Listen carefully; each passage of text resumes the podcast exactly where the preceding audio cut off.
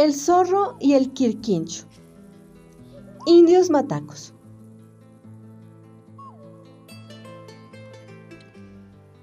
Estaba un día el zorro pensando en cómo conseguir comida sin hacer ningún esfuerzo y se le ocurrió una idea. Fue a ver al quirquincho y le propuso una sociedad.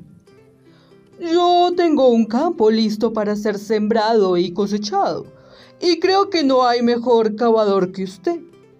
Podría ser, respondió el Quirquincho. Las ganancias serán divididas en partes igual, prosiguió el zorro.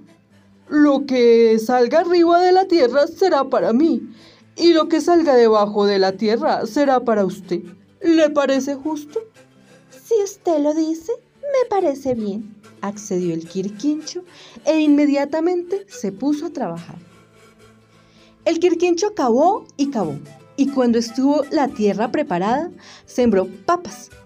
Las plantas comenzaron a crecer y el zorro vigilaba el campo día tras día, orgulloso de su idea. Recuerde, lo de arriba es para mí y lo de abajo es para usted, le decía al Quirquincho. Lo recuerdo, lo recuerdo bien. Un día, las plantas estuvieron listas para ser cosechadas y cuando el zorro vio que el quirquincho se quedaba con las papas y a él le correspondían tan solo unas hojas inservibles, le dijo, mm, pienso más bien que la próxima cosecha deberíamos hacer al revés. Yo me quedaré con lo de abajo y usted con lo que crezca por arriba de la tierra. ¿Le parece justo?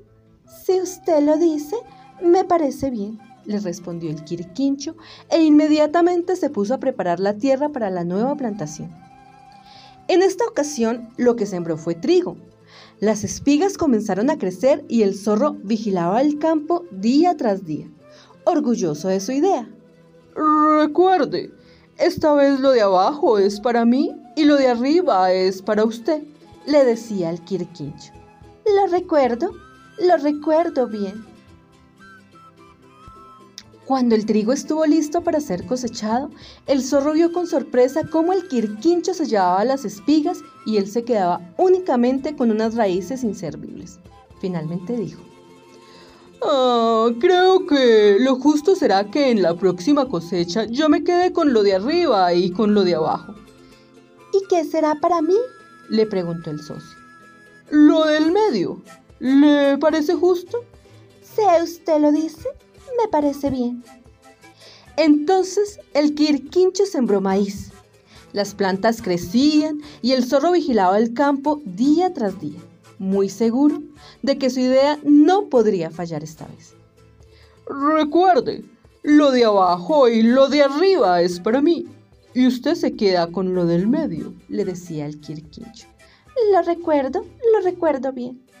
Cuando llegó el momento de la cosecha, el quirquincho orgulloso cortó los chocos por el medio de las plantas y dejó al zorro atónito con su parte de arriba y su parte de abajo.